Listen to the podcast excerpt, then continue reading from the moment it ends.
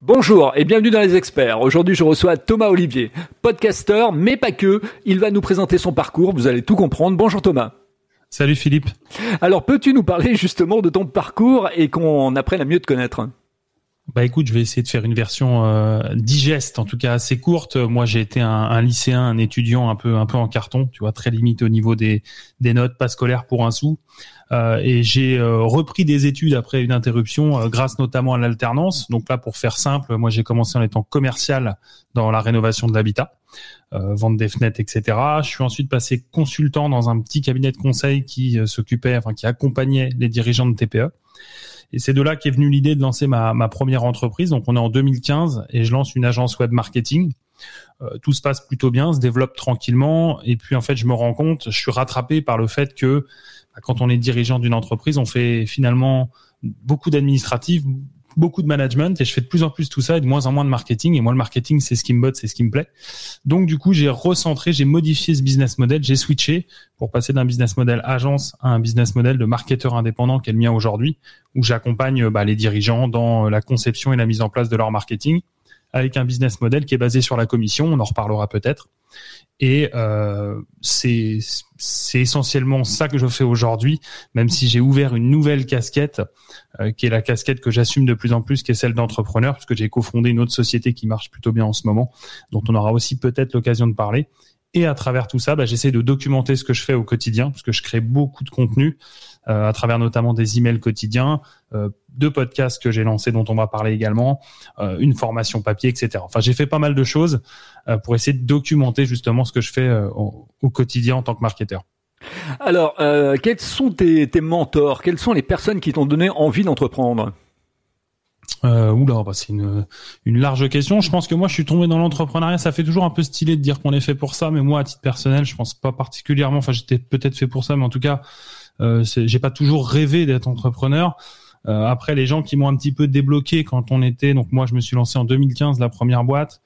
Euh, je commençais à consommer des contenus type euh, euh, Stanislas Leloup, euh, Digital Nomade à l'époque, le, podcast s'appelait Digital Nomade pour parler des podcasts.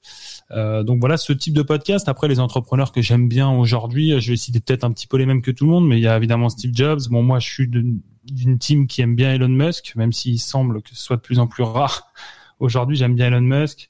Euh, voilà, Kosciusko Morizek, j'aime beaucoup, qui est un peu à l'ancienne, mais qui est, est, très marrant. D'ailleurs, que j'invite beaucoup de gens à le suivre sur Instagram, puisqu'il est assez rigolo parti un peu en fanfare le, bonhomme. Mais donc voilà, j'ai pas particulièrement de de mentors absolus euh, et de personnes qui m'ont beaucoup aidé. Maintenant, dans les gens proches, et notamment, je sais qu'il y en a un que tu as reçu. Moi, j'aime beaucoup Laurent Bourrelli, euh, Grégory Lagrange, qui forment une team. Eux deux sont un peu dans, dans cette même team, et c'est le type d'entrepreneur, en tout cas, qui moi me plaît bien, qui sont plutôt indépendants, qui sont plutôt dans leur monde, et, et je trouve ça assez sympa. Et en fait, euh, quand tu euh, quand tu démarres, tu, tu traverses euh, l'échec. Il y a il y a il y a des il y a des entreprises que tu loupes. Il y a des il y a des concepts effectivement qui qui ne touchent pas leur cible. Euh, ouais, j'ai envie de dire que c'est un peu forcé, mais euh, effectivement, j'ai foiré quelques entreprises. Je ne vais pas revenir en détail sur chacune d'entre elles, mais j'ai non seulement foiré des entreprises, puis moi, en tant que, consultant ou que euh, agence web marketing ou marketeur indépendant, j'ai évidemment accompagné des entreprises qui ont qui ont connu l'échec, c'est-à-dire que les stratégies que j'ai mis en place sont pas toujours gagnantes. Si je gagnais à tous les coups, je serais Dieu. Euh, je suis pas Dieu, donc euh, bah, du coup je me rate aussi de temps en temps, et quand je me rate, bah, ça a des conséquences euh, fâcheuses en général pour les entreprises que j'accompagne, puisque le marketing c'est quand même ce qui, moi je considère que ça a droit de vie ou de mort sur une entreprise. Une entreprise qui est mauvaise en marketing, personne n'en parle jamais et en général on les connaît pas. Donc euh, il y a évidemment des accidents dans mon parcours. Euh, mais j'ai envie de dire qu'on peut pas faire autrement. Il, je crois qu'il convient d'accepter le fait qu'on se plante plus souvent d'ailleurs qu'on ne réussit, le moins souvent possible. Globalement, avec l'expérience, on arrive à de moins en moins se planter. En tout cas, à faire des promesses qui sont plus en adéquation avec ce qu'on est capable d'apporter. Et à partir du moment où tu fais des promesses qui sont réalistes et où tu mets vraiment les moyens, parce que tu peux jamais promettre de résultats. Seuls les, les vendeurs de rêves ou les les les menteurs peuvent te, promettre du résultat. Moi, je promets jamais de résultat. Comme je dis, je les garantis en revanche, puisque désormais j'ai un business model qui est indexé sur les résultats que j'apporte. Donc, ça me permet, si tu veux, d'être très transparent avec mes clients et d'avoir de moins en moins d'échecs, puisque je m'engage, j'engage ma, rémunération dans la réussite de ce que je promets. Donc, forcément, ça me donne, euh, ça me pousse à faire des promesses que je suis en mesure de tenir. Alors les gens qui nous écoutent euh, ont peut-être peur de, du syndrome de l'imposteur, de passer par l'échec, etc. Est-ce que tu peux être un peu plus précis sur justement effectivement ces moments qui ont été un, peu conflictuels, un peu difficiles? Euh, Ils étaient ils étaient liés à quoi? À des carences, des carences de gestion, de manque de connaissances? Tu avais besoin de te former, tu avais besoin effectivement d'aller plus loin dans le dans le développement de, de, de la connaissance? Bah il y a un peu de tout. Je dirais que tous les c'est assez difficile. Maintenant il y a une sorte de ouais de, de, délire autour de tout ça, comme quoi l'échec euh, faut porter, faut absolument euh, échouer beaucoup pour finir par réussir, etc. Moi j'aime pas trop ce mindset un peu trop euh, dev perso à la con pour moi.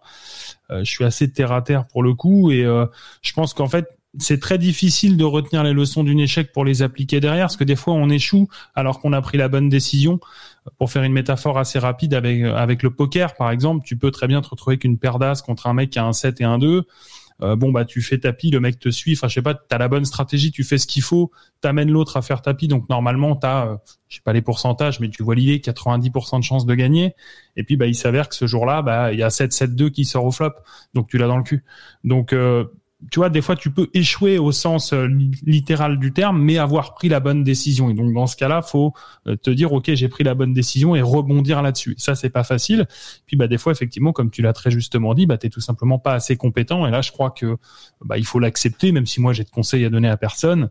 Euh, faut tout simplement accepter que, bah, au début, t'es mauvais et que tout ce que tu fais pour la première fois, en général, tu le fais mal, voire très mal. Il faut déjà accepter de se dire qu'on est mauvais. Il y a beaucoup de gens qui ont beaucoup de mal avec ça d'ailleurs. C'est-à-dire qu'on ne veut pas se dire je suis nul. Mais en fait, quand on commence quelque chose, on est toujours nul. Et euh, c'est ce que je trouve génial dans YouTube, c'est que tu peux voir les vidéos des, mecs qui ont aujourd'hui euh, des millions de vues, des millions d'abonnés donc euh, je j'en cite pas mais tu prends les Squeezie les qui tu veux tu vois tous les abonnés tous les euh, youtubeurs un peu connus et tu peux regarder leur toute première vidéo quand ils sont en train de jouer dans leur chambre à Counter Strike bah tu te dis ce gars-là c'est un blaireau. Il est nul il sait pas parler à la caméra le son est pourri l'image est nulle. Enfin tu vois tout est pourri. Et en fait petit à petit bah c'est en faisant que tu deviens bon. Et c'est jamais autrement en fait. Donc en fait faut pas attendre d'être bon ou d'être sûr de soi pour se lancer. En tout cas c'est ce que je pense. Par contre faut y aller et faut se voilà se relever les manches, mettre les mains dans le cambouis et puis essayer de progresser et avoir envie de progresser. Parce que si c'est pas le cas, on progresse jamais.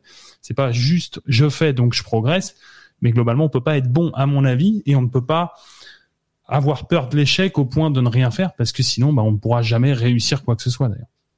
Est-ce qu'il y a un livre qui a été un déclic pour toi à, la lecture euh, Est-ce que ça t'a donné justement une autre euh, philosophie de la vie Peut-être envie d'entreprendre, peut-être aller envie d'apporter de, la valeur ajoutée et puis de, de, répondre aux besoins des gens, quoi? Écoute, euh, je j'ai jamais été un très grand lecteur quand j'étais jeune, mais je me suis effectivement mis à lire là-bas aux, alentours de 2015, tu vois, quand j'ai commencé à lancer ma, ma première société. Tu vois, je, je te fais pas de violon, je vais pas te dire que j'ai toujours lu, mais globalement, euh, alors moi, il y a un livre qui m'a marqué, parce que je pense que je l'ai lu au bon moment. Euh, c'est la semaine de 4 heures. Euh, je suis peut-être pas le premier à le dire sur ton podcast, mais euh, voilà, bon, Timothy Ferry, c'est un, classique. la semaine de 4 heures qui m'a un peu débloqué, qui m'a cassé un peu le truc. Après, des livres que j'aime bien, il y en a plein. Celui que je conseille tout le temps en tant que que marketeur, moi, c'est influence et manipulation, qui m'a appris beaucoup de choses et qui a surtout fait résonner un certain nombre de choses. C'est-à-dire que j'ai pu mettre euh, des concepts sur des, des, choses que je pouvais observer, et puis surtout pouvoir généraliser certaines approches qui est important dans le marketing. Après, des livres que moi, s'il y a un ou deux livres que je retiens vraiment, euh, je vais prendre des livres qui n'ont rien à voir avec tout ça pour que les gens qui sont pas particulièrement dans le marketing bah, puissent s'y intéresser aussi. Euh, il y a un livre qui s'appelle Magellan, donc sur la, la, biographie de Magellan, tout simplement, qui est, qui est vraiment un super bouquin que j'ai dévoré. Et un autre livre qui s'appelle Imperium, euh, qui, qui, est un roman qui se passe dans l'Empire romain avec un avocat. Qui est, qui, est, hyper intéressant que j'invite également tout le monde à lire et qui sur lesquels en fait tu peux trouver des petites accroches, des, des petites techniques, des choses sur le que tu vas creuser pour ensuite devenir meilleur, en tout cas dans l'approche du marketing. Parce que moi, le marketing, c'est ce qui m'intéresse. Donc, je fais du marketing et j'essaye de toujours tout relier au, marketing. Ah, disons que le, marketing, ça permet de vendre, mais quelque part, ça permet de définir, de, créer une identité. Euh, oui, on va parler effectivement des, des podcasts. Pourquoi tu t'es lancé dans les podcasts?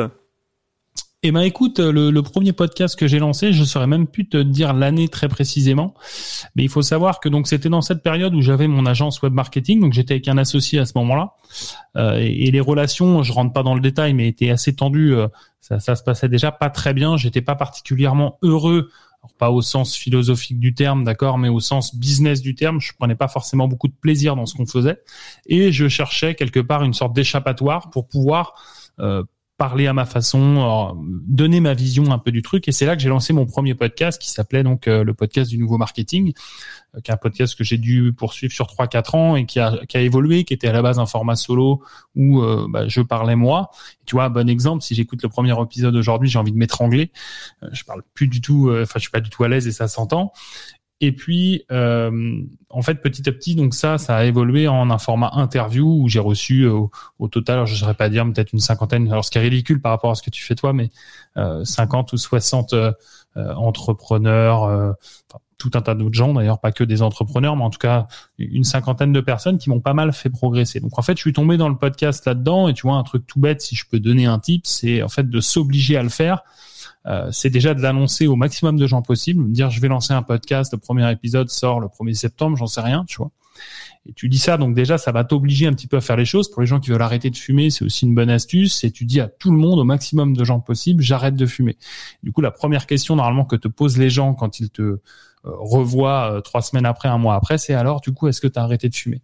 Et du coup, le fait de dire non va, va te faire chier en fait. Euh, si tu leur dis bah non non en fait je continue, je suis qu'une merde en fait. Et du coup ton cerveau va pas aimer ça, donc il va tout faire pour t'aider à, à, vraiment arrêter de fumer. Mais bref, c'est ce que j'ai fait en lançant mon podcast et du coup je me suis acheté le micro, tout l'équipement, tout le bordel pour justement me dire ok maintenant il n'y a plus d'excuses, on y va et on, on enregistre ce podcast. Donc c'est comme ça que je suis tombé dedans. Si tu veux, ça n'a aucune portée business pure c'était plus une sorte d'échappatoire et de dire ok, je vais pouvoir raconter les conneries que j'ai envie de raconter et je vais pouvoir le faire sans qu'il y ait de filtre d'entreprise, etc. Autre que mon image à moi. C'est pour ça que j'ai lancé du coup le nom Le Nouveau Marketing, qui est devenu aujourd'hui mon site référence et, le nom réel de mon activité. Et à ton avis, pourquoi les gens t'écoutent dans ton podcast? Bah, ils doivent être un moitié, un moitié cinglé. Euh, pourquoi les, les gens m'écoutent Écoute, bah au début, je ne saurais pas trop te dire. Euh, puis de toute manière, quand tu débutes, tu as assez peu d'écoute hein, finalement. Euh, après, moi, j'ai développé toute une stratégie autour de la newsletter, donc autour d'une mailing list. Donc, il y a beaucoup de gens qui sont sur ma mailing list et qui écoutent le podcast, probablement parce qu'ils sont attachés à, c'est un peu un peu prétentieux de dire ça, mais bon voilà, en tout cas il y a quelque chose qui leur plaît dans ma façon de, de traiter les sujets, un côté un petit peu à l'arrache, un côté un petit peu brut, brut de décoffrage, euh, un langage très familier, euh, etc., etc. Donc on rentre dans le tas et on, on appelle un chat un chat. Je suis, assez brutal là-dessus. Donc probablement que les gens apprécient un petit peu cette patte, j'ai envie de dire. Et puis après, bah, sur des formats interview. Euh, bon bah t'as beaucoup euh, ce qui fait beaucoup c'est la personne qui est invitée tu vois c'est comme dans un moi je, je, je me définis régulièrement comme un infodivertisseur euh, sur des modèles de, personnes. Euh, alors, je vais prendre des, gens assez larges pour que tout le monde puisse s'y reconnaître, mais ça va de Thierry Ardisson à Ruquier en passant par, euh, je sais pas, Cyril Hanouna aujourd'hui. C'est-à-dire des gens qui vont euh, faire des émissions autour de d'autres personnes et c'est l'invité qui crée la richesse de, de cette émission-là, où tu vas avoir et de l'information, donc pour apprendre des choses, tu vas avoir de la vente, parce que moi, il faut que je gagne ma vie. Et puis les gens qui viennent faire leur promo sur ces films-là, bah, ils font sur euh, ces émissions-là, bah, font leur promo. ils ont besoin également de vendre quelque chose, ils ont quelque chose à vendre. Mais également, il y a Laurent Baffy, donc on se fend la gueule et on met des vannes un petit peu partout. On passe un bon moment parce que c'est quand même ce qui est important, parce que si les gens se font chier, bah si tu t'ennuies, bah as du mal à capter l'information. C'est le concept un peu de l'école. Et c'est peut-être en partie pour ça que ça ne marche pas aussi bien que ça devrait. Donc euh, voilà un petit peu le le pourquoi. En tout cas, j'essaye de, de, théoriser ça un petit peu, mais je me prends pas trop la tête avec ça. Voilà peut-être pourquoi les gens m'écoutent. Euh, il y a un petit peu cette identité-là. Maintenant, je reste un tout petit podcasteur hein, à l'échelle de, de certains. Et euh, euh, quel est le conseil que tu pourrais prodiguer, euh, les deux conseils principaux que tu pourrais prodiguer euh, par rapport à, ton, à ta propre expérience de, de podcasteur à ceux qui veulent se lancer? Qu'est-ce qu'il faut pas faire? Et surtout, et surtout, effectivement, quel est le chemin qu'il faut pas prendre? Oh, Honnêtement, je suis pas sûr d'avoir de légitimité pour pour donner ce type de conseils, parce que moi, j'ai vraiment pris le podcast par-dessus la jambe, mais comme un, un kiff perso. Pour moi, ça a vraiment été un kiff perso au départ, le, le podcast, et ça n'a pas du tout de portée business. Donc, je dirais que le plus important, c'est déjà de le faire. Donc, c'est de se lancer et d'y aller avec une certaine régularité. Donc, peut-être que tu vas te fixer un épisode semaine pendant trois mois, par exemple, et à la fin de ces trois mois-là, tu peux faire un premier bilan et dire ok, ça me plaît, ça me plaît pas, je peux améliorer ci, je peux améliorer ça, voir aussi où en est l'audience, etc. Moi, j'ai jamais été très euh, dicté par les chiffres. D'ailleurs, dans mon activité de marketeur, je ne le suis pas non plus, ce qui peut paraître un peu paradoxal, mais mais globalement, moi, je suis pas borné chiffres euh, et conduit par les chiffres, ça m'intéresse pas trop. Donc du coup, j'aurais tendance à dire aux gens, bah faites ça sans regarder les chiffres et regardez déjà si ça vous fait kiffer. Puis quand ça te fait kiffer, en général, tu trouves des solutions pour derrière monétiser le truc et c'est peut-être le deuxième deuxième aspect, deuxième conseil si c'en est un, c'est de trouver, d'essayer de réfléchir assez rapidement à comment tu peux monétiser tout ça et quel est le rôle finalement du podcast dans ton écosystème. C'est un conseil que je donne mais que je m'applique très mal puisque moi j'ai jamais réellement trouvé euh, le la position du podcast dans mon écosystème business et dans le rôle qu'a eu le podcast était assez vague. Euh, je l'ai très peu marketé, ce qui était probablement une erreur aussi. Euh, et tout ça, bah, ça nuit à la croissance. Et si ça nuit à la croissance, moi j'ai l'habitude de dire qu'en général, un truc qui gagne pas d'argent, euh, au fur et à mesure du temps, bah ça finit par s'éteindre parce que bah voilà on peut pas le, sponsoriser en permanence quoi donc euh, voilà un petit peu, je sais pas si les conseils sont un peu vagues, mais c'est un peu l'idée que je donnerais. Mais je me je me sens pas particulièrement légitime à l'idée de donner un conseil sur le, le, podcast, dans le sens où je, je m'estime pas comme ayant réussi dans ce dans, sur ce levier-là. Euh, simplement, bah voilà, faut kiffer puis apporter un peu de valeur, faire en sorte que les gens s'amusent en écoutant ça, enfin s'amusent ou autre chose si c'est pour stimuler autre chose. Hein. Si c'est pour rendre les gens tristes, bah soit, mais faut rendre les gens tristes du coup. Mais euh, mais voilà, essayer un petit peu de kiffer son truc et d'y aller surtout avec une certaine régularité. Je crois que c'est vraiment le plus important, c'est cette notion de régularité. Et toi, en tant que consommateur de podcast, qu'est-ce que tu aimes écouter? Euh, bah c'est vrai que j'écoute beaucoup de podcasts. Alors moi, je suis plutôt format long. Euh, donc moi, l'apogée un petit peu, c'est Génération Do It Yourself, hein, qui, est, probablement l'un des podcasts les plus écoutés de France, en tout cas sur ce sujet-là. Euh, donc Mathieu Stéphanie.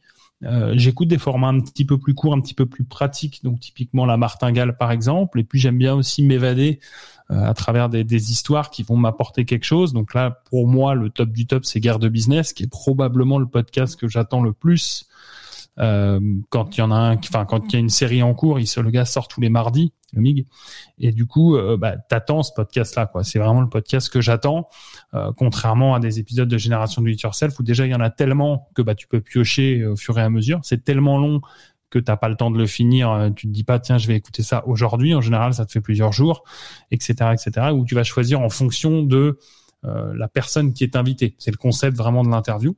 Et puis bah dès que tu euh, dès que tu sors de ces formats-là, euh, bah, le format un petit peu histoire, et c'est ce que j'ai essayé de faire avec mon nouveau podcast euh, Moment M là que que j'ai sorti cette année. Eh bien c'est plus de les raconter une histoire avec une notion de série, épisode 1, 2, 3, 4, 5, 6. Il y a eu ça et récemment, tiens, bah, qu'est-ce que j'ai écouté donc pour t'en donner un vraiment à la gueule que j'ai bien aimé, c'est euh, Oussama le Magnifique. C'est une journaliste qui a, qui a écrit et qui, qui fait ce podcast-là. Et je trouvais ça plutôt pas mal. C'est un peu plus produit, évidemment, c'est plus écrit aussi, mais euh, qui sont agréables à écouter. Euh, moi, personnellement, c'est ce que je recherche. Ou alors, je vais sur du format long parce que c'est là que ça divague, c'est là que ça part en couille, c'est là qu'il peut se passer quelque chose en fait. Et je trouve que dans un format court, c'est déjà beaucoup plus difficile euh, d'accéder à ce type de ce type de, de, de, phénomène en fait où tu as un gars où tu peux rentrer vraiment en profondeur, enfin un gars ou une fille d'ailleurs, mais t'as capté l'idée quoi. Alors Thomas, euh, j'aimerais qu'on regarde un petit peu le, côté euh, euh, psychologie au niveau des, prix. Quand, tu as créé ton, entreprise, en fait, comment tu as trouvé le, le juste prix par rapport à la vente de tes, de tes produits et tes services? Euh, alors, bah, quand j'ai lancé, alors quand tu me dis lancer, c'est au moment de l'agence web marketing qui t'intéresse plus, donc la première boîte, ou est-ce que c'est maintenant, aujourd'hui euh... en, général, effectivement, sur le, ta façon de, de, de, de, de concevoir, je dirais, tes, ton modèle euh, économique, et donc euh, comment tu définis tes prix, quoi. Ok. Euh, alors, il faut savoir que déjà, quand tu fixes un prix, tu d'une entreprise à l'autre, tu vas avoir des méthodes de calcul qui sont très différentes parce que euh, le prix c'est avant tout l'expression d'un positionnement. Donc si tu veux te positionner haut de gamme euh, ou, luxe, si on, prend le truc jusqu'au bout, tu vas forcément te pricer beaucoup plus cher que ce que ton produit ne vaut en termes d'usage. Donc là, l'excellent exemple, moi celui que j'aime bien, c'est l'horlogerie. Si tu vas sur l'horlogerie de luxe, bon, une Rolex qui va te coûter euh, entre entre 6 et 15 000 euros, on va dire. Eh bien, c'est un produit qui n'est pas je sais pas, 10 fois ou 100 fois mieux qu'une Swatch en termes de qualité. D'ailleurs, euh, une montre à quartz, tout ce qui est plus classique, va coûter, euh, va être plus précise, euh, mais va coûter 100 fois moins cher. Ok? Donc, faut bien garder en tête que le prix, c'est l'expression d'un positionnement. Ensuite, quand tu as capté ça, bah, il faut que tu te dises, voilà, quel positionnement je veux arborer. Et évidemment, le positionnement, c'est pas juste du vent, contrairement à ce que certaines personnes ont tendance à penser, c'est euh, l'expression de la valeur que tu vas apporter. Donc, ce qui, ce qui sous-entend que tu ne te prices pas de la manière un peu traditionnelle, qui consiste à dire, ok, euh, j'achète à tel prix mes matières premières ou le produit me coûte tant à sortir. Euh, j'ajoute un coefficient de marge de X% et voilà de 20% et je multiplie par 1,2, tu vois. Ça, c'est le truc un peu mathématique et bébête. Et en fait, pas du tout. Faut partir plutôt de la valeur que tu. Et c'est pour ça que tu as des services qui sont vendus très très cher. Euh, en tout cas, les gens ont l'impression que c'est très très cher, mais la valeur qui est apportée est beaucoup plus importante. Et c'est pour ça que moi, personnellement, d'une manière un peu provocante, quand je me price, et eh ben, je me price beaucoup à la gueule du client. Ce qui est quelque chose qui est alors déjà probablement interdit dans 99% des, des business. On n'a pas le droit de facturer à la gueule du client mais c'est pourtant la meilleure méthode possible à mon avis parce que d'un client à l'autre, tu vas apporter une valeur qui est complètement différente. Moi, quand je vais bosser avec mes clients en tant que marketeur externalisé, j'ai des clients qui vont vouloir, qui ont un chiffre d'affaires de 10 ou 15 millions et qui vont vouloir aller euh, à, euh, mettons, 30 millions, ok? Eh ben, euh, je pourrais pas, je vais pas, j'aurais pas la même valeur pour ces gens-là que un, client qui démarre, euh, qui a un chiffre d'affaires aujourd'hui de zéro et qui a besoin de 15 000 par mois pour vivre, tu vois?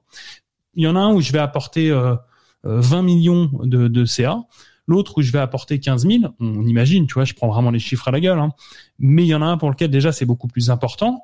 Mais surtout, il y en a un qui va gagner beaucoup beaucoup d'argent, l'autre qui va pas gagner grand chose finalement. Enfin voilà, tout ça fait que euh, tu vas te pricer en fait. Pour moi, quand tu prices, tu te prices en fonction de la valeur que tu apportes au client. Quelle valeur ça a pour le client d'avoir ton service. Et c'est ça qui définit le prix, et c'est là-dessus que tu dois te, te définir plutôt que euh, bon bah combien ça coûte, combien coûte mon produit et quelle marge je fais dessus. Parce que si tu pars d'une réflexion comme ça, tu pars en interne. Donc tu pars de toi, voilà le prix que je veux et tu le colles à la fonctionnalité. En fait, c'est pas la fonctionnalité qui doit primer, c'est plutôt le bénéfice client. Je sais pas si j'ai été très clair. J'ai essayé d'être un peu concis dans, dans l'explication. Voilà un peu comment je vois le truc. Mais ce, qui, ce que les gens doivent retenir surtout, c'est que le prix, c'est rien d'autre que l'expression d'un positionnement. Donc, alors moi, ce qui m'intéresse aussi dans, dans, ce que tu viens de dire, c'est euh, comment tu euh, tu arrives à définir euh, les gens qui qui vont qui vont travailler avec toi. C'est-à-dire ceux d'une certaine manière qui vont sentir que tu es un expert, que tu as que tu as une expertise, que tu as une connaissance, etc. Comment tu le comment tu le tu le matérialises? Comment comment tu le ressens Comment tu le ressens ça Comment tu le ouais, comment tu le ressens quoi? Quand tu discutes avec un client, qu'est-ce qui fait que dans le premier speech, tu arrives à te dire là, ça va fonctionner ça, c'est une bonne question. Euh, écoute, ça nous amène à un premier concept. Je vais essayer de conceptualiser pour que les gens puissent ensuite derrière essayer de réfléchir et de raisonner ça euh, dans leur propre activité.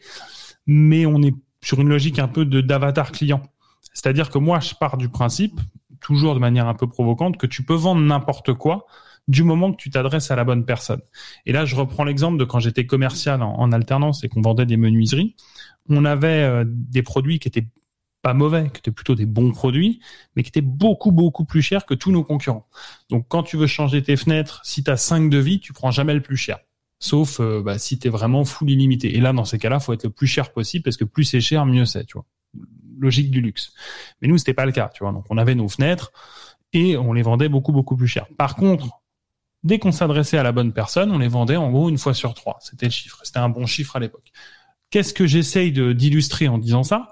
C'est que si tu t'adresses à la bonne personne, si tu stimules la bonne personne, ça va marcher, c'est sûr. Donc du coup, il faut bien connaître ton client idéal, ce que moi j'appelle le client idéal. Certains disent avatar client, euh, buyer personnel et choses comme ça. Il faut vraiment bien le connaître, bien comprendre comment il fonctionne, à quel niveau de réflexion et de maturité il est. Je crois que tu en as parlé brièvement avec Laurent Bourrelli de ça. J'avais écouté votre épisode ensemble. il parle à un moment donné de ça. Euh, donc en fait, où en est le client et du coup de quoi il a besoin et qu'est-ce que tu peux lui apporter comme message pour lui faire comprendre que tu es la bonne personne? Alors évidemment, tu as ceux qui vont faire du marketing de manière comme des voleurs, c'est-à-dire qu'ils n'ont pas la solution mais ils vont te la vendre. Puis tu as ceux qui vont utiliser le marketing et c'est ça le vrai marketing, c'est OK, je construis la solution sur mesure en fonction de ce que veut mon client. Et à ce moment-là, bah, il est très facile de vendre le produit puisque la logique du marketing, rappelons-le, et la logique de l'avatar client, c'est pas de façonner un message parfait pour vendre à la personne, c'est de façonner le produit parfait pour la personne. Ok, donc du coup, moi j'ai la chance, je suis dans le service, donc c'est très facile d'imaginer que je vais proposer un truc parfait. Mais sur un produit, c'est exactement la même logique. Tu fais pas un avatar client au moment de faire une pub parce que tu as besoin de savoir à qui tu t'adresses. Tu fais un avatar client dès le départ pour avoir une solution sur mesure qui colle parfaitement à ce que veulent les gens. Le bon exemple, c'est Apple. Apple a une gamme de produits qui est presque irréprochable aujourd'hui avec chaque produit qui va correspondre à un avatar très très précis. Je sais pas si j'ai été clair, si ça répond à ta question, mais, voilà un petit peu la façon dont je vois les choses. Oh ouais, tout à fait, c'est clair. Euh, J'aimerais également qu'on aborde le côté vision de, euh, de l'entrepreneur, le, le, le, mindset. Euh, toi, ton, euh, ton côté euh, visionnaire en tant qu'entrepreneur, est-ce qu'il a toujours été de la même manière? Est-ce qu'il a gardé le, le, même focus? Ou est-ce que tu t'es aperçu qu'avec les années, en fait, tu, tu avais tendance à te diriger euh, dans une autre direction, tu, euh, tu, tu te remets en question, etc. Est-ce que cette vision, elle a bougé? Ouais, elle a même beaucoup bougé puisque moi j'avais à la base une vision qui était de dire euh, euh, je, veux construire des choses. Donc tu vois un truc tout con, mais quand tu montes une boîte, bah t'aimes bien que ça se voit. Euh, c'est tout bête, hein, mais tu as besoin d'avoir des murs, donc des, des, beaux locaux, beaucoup de salariés, euh, un truc connu, etc., etc. Donc moi, c'est ce que j'ai commencé par vouloir construire à travers l'agence web marketing. Et puis, bah, tu vois, j'ai switché vers un business model d'indépendant où t'as pas tout ça. Tu peux pas montrer aux gens à quel point tu as réussi. Quand tu es indépendant. Donc si c'est important pour toi, bah tu es coincé euh, parce que bah t'as pas de locaux, enfin potentiellement t'as pas de locaux, euh, t'as pas 50 personnes à ton service, il euh, y a pas des camions de ton entreprise qui tournent dans toute la ville, t'as pas les pubs JC de co, enfin t'as capté l'idée. Euh, au final, t'es personne, t'es rien, t'existes pas, tu vois. Donc ça, c'est déjà une première vision qui m'a switché. C'est qu'au début, je voulais vraiment construire quelque chose, euh, montrer, etc.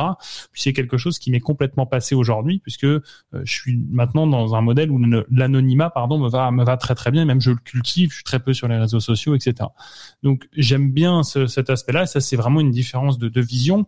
Et puis après, je dirais un truc un peu plus bébête un peu plus classique. Euh, c'est le rapport à l'argent aussi qui change. C'est-à-dire que moi, j'ai pas grandi dans une famille très aisée, sans pour autant être pauvre et euh, tu te mets un, je pense inconsciemment certaines barrières ou niveau de pognon où tu te dis putain gagner ça c'est vraiment un truc de ouf. Et en fait plus ça va plus tu fréquentes des, des personnes euh, brillantes ou en tout cas qui ont réussi certaines choses qui sont compétents dans ce qu'ils font et qui marchent bien dans le business. Pour moi le business ça reste quelque chose que tu peux juger par la somme d'argent amassée ou en tout cas la réussite que tu as fait c'est mon avis, les gens seront peut-être pas d'accord avec ça. Pour, pour moi, ceux qui cartonnent en business, bah, tu mesures leur, leur degré de carton, si je puis dire, en fonction de l'oseille qu'ils ont pris. Et eh ben, euh, tu fais sauter certains plafonds, certains rapports à l'argent. Le rapport à l'argent est très très différent. Et aujourd'hui, moi, j'ai un, un, rapport à l'argent qui est beaucoup plus décomplexé, je pense, que je ne l'avais quand j'étais beaucoup plus jeune, où je voulais gagner de l'argent par principe de vouloir gagner de l'argent. C'est un truc que j'ai toujours voulu faire. Maintenant, j'ai un, une relation très différente avec ça. C'est-à-dire que je me dis tiens faut que je gagne de l'argent parce que j'ai envie de mettre des billes dans telle ou telle boîte, j'ai envie de monter tel ou tel truc, euh, j'ai envie de tester tel ou tel machin et pour ça je vais avoir besoin de temps, de temps, de temps. Donc beaucoup plus la notion d'argent outil. Et tu vois à force de côtoyer des entrepreneurs, que ce soit mes clients, mes associés euh, ou même mes relations, et eh ben je vois beaucoup d'entrepreneurs qui, qui, ont beaucoup plus cette logique-là maintenant logique outil et sont en général les plus brillants que je connaisse sont, sont vraiment dans cette logique-là. C'est-à-dire on, on veut gagner de l'argent parce que c'est le but du jeu entre guillemets quand tu montes des boîtes. Faut pas se mentir, c'est le but du jeu. Et ensuite, bah, cet argent, tu l'utilises pour faire plein plein de trucs, et pas forcément des trucs de gros connards de riches pour répondre d'entrée de jeu euh, à certains qui pourraient être choqués par ce type de propos. Donc voilà un petit peu comment ma vision a pu évoluer sur en tout cas ces sujets-là. Et puis après, après, tu as le fameux phénomène, euh, euh, je, je sais même plus comment s'appelle cet effet-là, tu vois, je l'ai perdu en, en te parlant, parce que je divague trop. Mais le fait que, bah voilà, accepter le fait que c'est pas parce que tu as lu un article sur un sujet que tu es compétent, tu vois. Et il faut beaucoup de temps pour arriver à un degré de compétence euh, important et ce degré de compétence là, il faut être capable de le valoriser et de dire euh, bon bah voilà, c'est pas parce que je passe une heure, par exemple, je t'arrive pas à l'heure, je fais un lien avec tes deux questions, je m'excuse, je divague, mais euh, je ne t'arrive moi jamais à l'heure parce que il y a des trucs que moi je vais par exemple écrire un mail, moi je peux t'écrire une séquence mail, je, je vais t'écrire ça en une heure, là je vais te facturer une heure. Bon, c'est bien. Euh, quelqu'un qui va te facturer une heure, mais qui va écrire, qui va prendre cinq heures pour écrire la séquence mail, j'en connais aussi. Donc du coup, l'idée, c'est pas de facturer à l'heure, euh, mais c'est de facturer également à ton client, non pas l'heure, mais le temps que tu as passé à apprendre toutes les compétences qui t'ont permis de ce qu'on va valoriser en tant qu'expérience et qui fait que tu vas devenir du coup plus cher. Et donc tout ça aussi, c'est une vision qui est venue à moi petit à petit, c'est-à-dire d'être capable de valoriser bah, tout le travail qui a été fait en amont, toutes les galères euh, que j'ai eues, tout le temps passé à me former, à apprendre des choses, tous les clients pour lesquels j'ai réussi et ou foiré euh, certaines choses qui me permettent aujourd'hui d'avoir des certitudes et d'avoir un, une stratégie à apporter au client qui a beaucoup plus de valeur que quelqu'un qui débarque un peu dans ce game-là sans pour autant avoir plus de chances que de réussir que lui dans le fond, parce que euh, quelqu'un qui débute peut parfaitement réussir. Encore une fois, tu peux jouer demain contre Patrick Bruel au poker et gagner la partie, c'est sûr. Si tu joues 50 parties, tu vas probablement prendre plus de tôle que, que tu ne vas gagner, mais si tu joues une fois, c'est possible. Ouais, c'est clair. Euh, et puis bon, après, il y a, le phénomène échelle, il y a le phénomène magnitude, il y a le phénomène effectivement de la valorisation des, acquis et des et des euh, et des euh, et de l'expérience. Tu le disais très justement. Donc ouais, non, non, je rejoins totalement ce, ce, ce côté-là. Et puis on retrouve du côté des États-Unis beaucoup le concept de, de l'autoroute de la richesse, la voie rapide, la voie lente, etc. Le, le, phénomène du trottoir, entre autres, l'événement. Là, tu, tu parlais effectivement de de connaissances, de formation, de, de temps, etc., euh, qui t'avait permis effectivement d'atteindre l'expertise. Ça, c'est le processus. Euh, alors moi, je vais, je vais effectivement terminer par ma, ma dernière question, qui va être la question des marqueurs des experts. Comment tu trouves ma façon d'interviewer les gens, Thomas euh, eh ben écoute, je vais je vais te donner, tu, je vais je vais la jouer à façon Thomas donc je vais la jouer de manière très franche. Moi, je suis quelqu'un qui est plutôt dans le euh, format long. J'aime les formats longs. Euh, toi, tu es sur un, un, un, format qui est déjà beaucoup plus court, donc t'es pas forcément ma cam sur le papier. Euh, après, ce que je trouve assez intéressant, c'est de ne pas préparer les interviews. Je sais pas si les gens savent déjà ça, si tu en as déjà parlé, mais les les questions sont pas préparées. Euh, on a on a parlé une demi-heure avant cet épisode et puis euh, basta, plutôt pour régler des merdes techniques d'ailleurs que pour savoir de quoi on allait parler. Donc ça, je trouve ça intéressant pour avoir des réponses qui soient pour le coup euh, spontanées et sans préparation. Tu vois, j'ai pas une fiche devant moi avec mes 12 questions que tu vas me poser et bim bim bim, je sais quoi répondre. ça met un petit peu d'authenticité là-dedans euh, que je trouve intéressant. Donc ça, c'est cool, il faut le garder. Après, je te cache pas que moi j'aime bien quand ça bastonne un peu euh, et quand tu as un vrai débat de fond, ce qui est pas possible à faire dans un dans un format court comme tu le proposes. mais mais voilà ce que je peux te dire de, de mon modeste œil critique. Alors, quand tu as écouté les, euh, les experts ou quelques épisodes des experts, euh, en fait, qu'est-ce que ça t'a apporté? Qu'est-ce que d'une certaine manière tu, euh, tu as aimé en, en, en écoutant ces, ces, épisodes? Écoute, je vais te faire une, une, critique générale, mais encore une fois, j'ai pas, à mon avis, j'ai, voilà, j'ai rien de particulier, tu vois, à, à enfin j'ai pas de valeur particulière plus que quelqu'un d'autre à juger tout ça, pas de légitimité, c'est le mot que je cherchais, pardon. Euh, mais ce que je trouve intéressant dans ton format et dans les experts, euh, c'est le fait que euh, on peut découvrir des gens de manière assez rapide. On, arrive rapidement à se dire ok telle personne, elle est plus ou moins intéressante à mes yeux. Hein. Ça j'aime bien, ça j'aime pas. Tiens ça c'est une thématique qu'il aborde d'une manière qui est assez intéressante. Et ensuite tu vas creuser et tu vas donc du coup en une demi-heure te faire euh, pas un avis sur les gens, mais un avis sur est-ce que ça m'intéresse ou non. Et si la personne t'intéresse, bah tu creuses un peu, tu vas t'abonner à sa newsletter s'il en a une, tu vas le suivre sur tel ou tel réseau social s'il est sur euh, tel ou tel réseau social, euh, tu vas écouter une autre interview de lui où il a été euh, il a eu plus de temps pour euh, divaguer sur tel ou tel sujet, etc. Et c'est ça que je, que je trouve très intéressant dans, dans, les experts et dans, et dans ce type de format, qui sont des formats beaucoup plus courts, c'est que tu peux découvrir assez brièvement quelqu'un et tout de suite être voir si euh, bah, il t'a impacté ou non, et en fonction de ça, bah, décider d'aller plus loin avec lui ou pas. C'est sympa cette image de, de passerelle comme ça. Il y a une question aussi que je voulais te poser. Euh, on va on va déborder un peu, c'est pas grave, mais elle me semble importante pour les gens qui nous écoutent. Euh, tu as une expérience effectivement de d'entrepreneur, de, tu as une expérience de, de valeur ajoutée. Tu sais effectivement maintenant apporter cette cette valeur, ce, ce contenu, etc. Savoir répondre à des à des besoins précis par rapport à ta clientèle. Tu euh, tu te poses effectivement par rapport au, au persona, à l'identité également du, du branding et de et de et du besoin du marché.